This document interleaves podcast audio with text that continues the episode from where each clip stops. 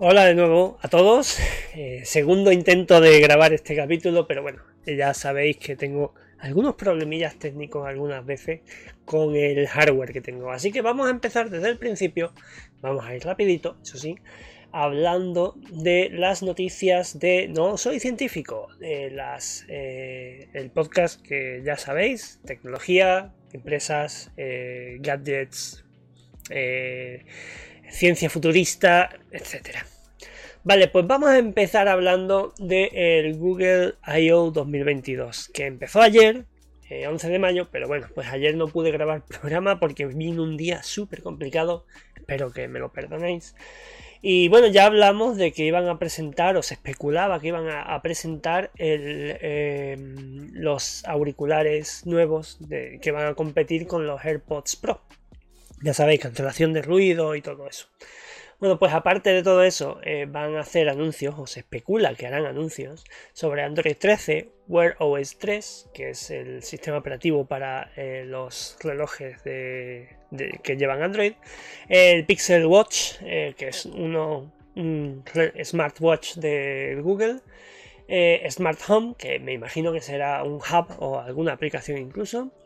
Hablarán del Pixel 6A, que es, ya sabes, la gama baja de, eh, de los Pixel, que bueno, baja... Mm, sí, a ver, eh, en cuanto a hardware es bastante bajita, pero eh, aún así, buenos teléfonos. Y Google Pay, que bueno, supongo que lo meterán en más países, será más compatible con algunas cosas, etc. Google probablemente no mencionará el Pixel 7 o el Project Iris en este evento. Y, obviamente hablarán del Pixel Watch, como os he dicho antes, pero eh, harán un anuncio previo eh, de la misma forma que se presentó el Pixel 6 o la serie de Pixel 6 el año pasado, en el evento del año pasado. De Google pasamos a Microsoft y eh, sobre todo a la línea de, de productos Xbox. Ya sabéis que hay un montón de problemas para conseguir una Xbox Series X eh, que es la, digamos, de, de, la línea actual de consolas, es la, la de nueva generación, por así decirlo. Entonces, eh, Microsoft va a lanzar en los próximos 12 años, 12 años, perdón, 12 meses, eh, un streaming stick que, se, que le han llamado, que es básicamente un dongle HDMI que tú lo conectas a la, a la tele, le pones tu cuenta de Microsoft con tu suscripción de Game Pass conectas tu, mando eh, inalámbrico a este dongle y ya te pones a jugar en streaming a, juegos que están saliendo ahora. Vamos, eh, la verdad que es una alternativa genial a la falta de hardware que a fin de cuentas eso le está haciendo perder bastante dinero a algunas empresas. Aunque bueno, no tanto como podríamos pensar. Eh, bueno, este dispositivo, como os digo, eh, nos va a permitir jugar en televisión sin comprar una consola, pero además Samsung eh, ha hecho un trato con Microsoft para crear una aplicación para sus televisiones, para las Smart TVs. Entonces, pues no te hará falta siquiera este, este dongle, muy probablemente. Eh, muy buenas noticias para, el, para los videojuegos y espero que más adelante podamos tener eh, más juegos en Game Pass, todos eh, los de salida y tal. Y, de hecho, dentro de un mes creo que hay un evento de Microsoft en lo que, bueno, ya no, ya no va a haber un E3, pero va a haber un evento de presentación de Microsoft y de Bethesda. Y ahí, por favor, espero, por favor, que den noticias sobre el juego de Indiana Jones que está preparando Bethesda. Que prácticamente mi Xbox me la compré, mi Xbox, perdón, me la compré para ese juego, ni más ni menos. Pues pasamos al bloque de ciencia y tecnología futurista y hablaremos de Brilliant Planet, que es una compañía que tiene un modelo para capturar el dióxido de carbono de la atmósfera y eh, hacerlo desaparecer, vamos a decirlo así. Eh, utiliza algas para esto y lo que hace es sacar agua eh, del mar en una eh, en unas especies de, piscinas de, donde van a hacer crecer eh, estas algas. Estas algas van a capturar, tal como dicen aquí, potencialmente 2.000 millones de toneladas de carbón por año, que es el 5.5% de las emisiones de dióxido de carbono globales anuales. Y además el coste por tonelada va a ser de entre 50 y 100 dólares, así que es una opción muy buena para, para quitarse de en medio este dióxido de carbono. Pero bueno, estaría genial no generarlo, pero ya que lo tenemos aquí, pues vamos a ver si nos lo podemos ir quitando poco a poco. En otro orden de noticias, y una noticia que seguro que os gusta a todos los que, tal como a mí, nos gustan los robots, eh, los robots en general, inteligencia artificial, todo eso, ¿vale? Eh, aquí hablan de que en China se va a construir una presa eh, con un ejército de, robots y cero humanos trabajando en ella. En la Em, en la meseta tibetana van a utilizar eh, maquinaria sin manejo del hombre e inteligencia artificial para construir esta eh, presa que, en la que van a utilizar un proceso parecido a la impresión 3D. Eh, esta presa va a ser capaz de producir cerca de 5.000 millones de kilovatios hora de electricidad cada año una vez se complete en 2024. Y obviamente habrá algunos trabajos que sí serán manejados o hechos por, eh, humanos porque pues, son complejos, no los puede hacer todavía un, robot o una inteligencia artificial. Eh, insisto en el todavía, por cierto. Eh, y bueno, pues este tipo de medidas también ayuda a que a paliar la situación en la que están en China, de que no hay mano de obra porque pues las familias cada vez tienen menos hijos, por un lado, entonces eh, la gente, cada vez hay menos gente que esté dispuesta a trabajar en este tipo de cosas.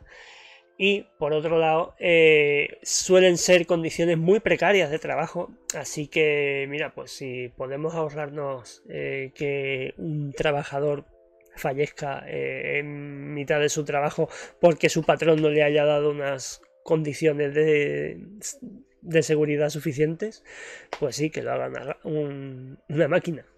Obviamente lo ideal sería que sí le diera esas condiciones, pero bueno, eh, ya iremos trabajando en ello. Y en el bloque de programación, que esta vez va a ser muy cortito, vamos a hablar de Elementy. Es una web que puede transformar eh, templates de varios tipos o plantillas de varios tipos en HTML, que luego eso lo puedes subir al servidor que te dé la gana.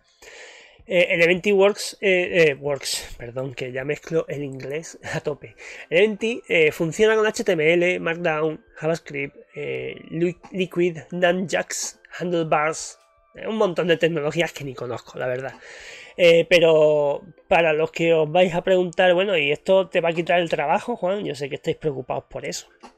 Pero no, no me va a quitar el trabajo, eh, porque esto suele ser para proyectos chiquitillos, para alguna, algún prototipo rápido que haya que hacer, algún negocio que pues no tenga un presupuesto tremendo para, para querer ponerse en internet. Así que bueno, pues está por supuesto muy bien pero seguimos siendo válidos los programadores de web de todo tipo.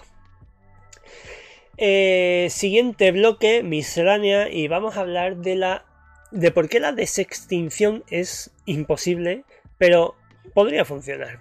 Y cuando habla de desextinción, perdón, es eh, recuperar una eh, especie que esté ya extinguida eh, y, esto cómo se hace? Pues porque probablemente tenemos el, eh, el código genético de esta, de esta especie en algún lado secuenciado.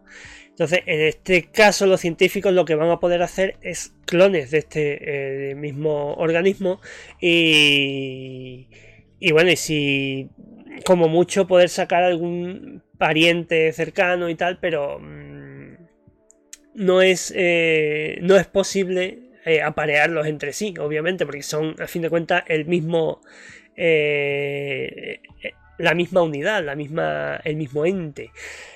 así que bueno, pues hay algunas técnicas como inserción genética, modificación genética en general, que, bueno, puede ayudar a, volver a incorporar especies en entornos para beneficiar dicho ecosistema.